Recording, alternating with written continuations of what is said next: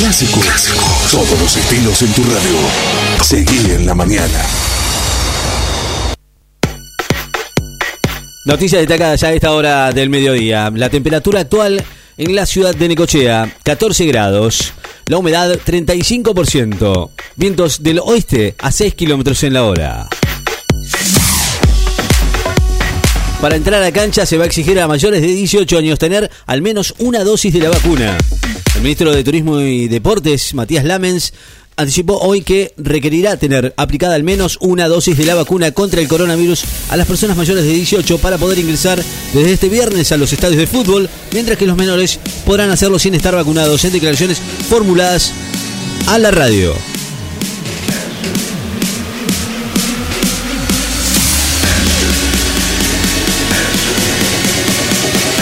En Qatar inauguran en noviembre dos nuevos estadios para el Mundial del 2022. Quedarán inaugurados en noviembre dos nuevos estadios que serán sedes del Mundial 2022, según informó hoy la organización del campeonato que adelantó que será durante la disputa de la Copa Árabe. El Peque Schwarzman debuta en el ATP de San Diego. El tenista argentino Diego Schwarzman enfrentará hoy al italiano Federico Gallo por la ronda inicial del ATP 250 de San Diego en los Estados Unidos sobre superficie rápida y con premios por 661.800 dólares. Sudáfrica hará un cambio para la despedida del Championship ante Nueva Zelanda. Seleccionado de Sudáfrica, vigente campeón mundial. Va a ser un cambio entre los forward y la formación que jugará ante Nueva Zelanda el sábado próximo en cotejo por la sexta y última fecha del Rugby Championship en el Cebus Super Stadium de Gold Coast en Australia. Varias provincias de Afganistán prohibieron a los hombres afeitarse y a las mujeres usar smartphone. Emitaron circulares para prohibir a los hombres afeitarse o recortarse la barba y que las mujeres tengan smartphone pero el Ministerio de Cultura indicó que no se trata de una postura oficial de los talibanes y destacó que la nota es inválida en una nueva contradicción o brecha entre los que afirma u ordena el gobierno nacional y las autoridades locales después de la vuelta al poder de los islamistas.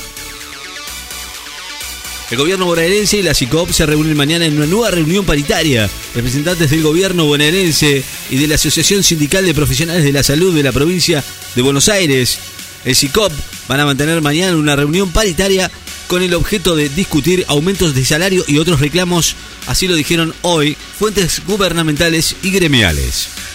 Hefner aseguró que se redujo 15 veces el número de casos, pero la pandemia no pasó.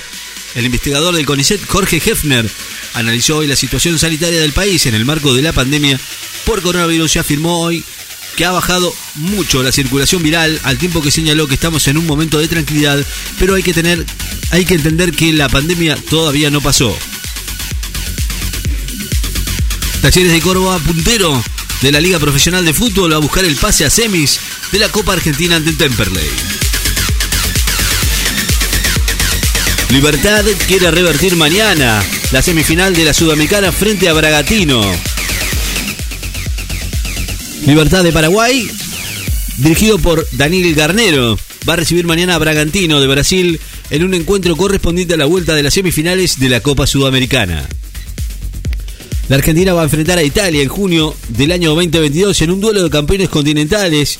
Enfrentará a su par de Italia en junio del año que viene en el duelo de los últimos campeones de la Copa América y la Eurocopa, según confirmaron hoy la Comebol y la UEFA. Cariñano, hace 560 días yo fui a cerrar el paso de Iguazú y ayer fuimos con Guado a habilitarlo. La directora nacional de Migraciones, Cariñano, celebró la reapertura del paso fronterizo de Iguazú a modo de prueba piloto.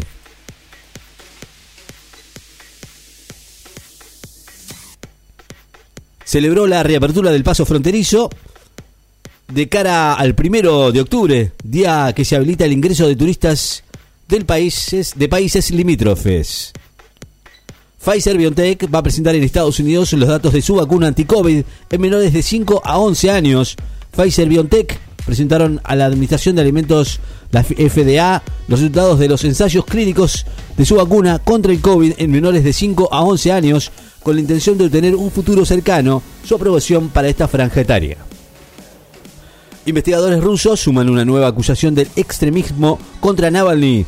El Comité de Investigación de Rusia lanzó hoy una nueva pesquisa de extremismo contra el líder opositor Alexei Navalny y sus principales aliados, que podrían sumar hasta 10 años de cárcel al líder opositor. La temperatura actual en la ciudad de Necochea, 15 grados. La humedad, 35%. Vientos del noreste a 10 kilómetros en la hora. Noticias destacadas. En Láser FM. Estás informado.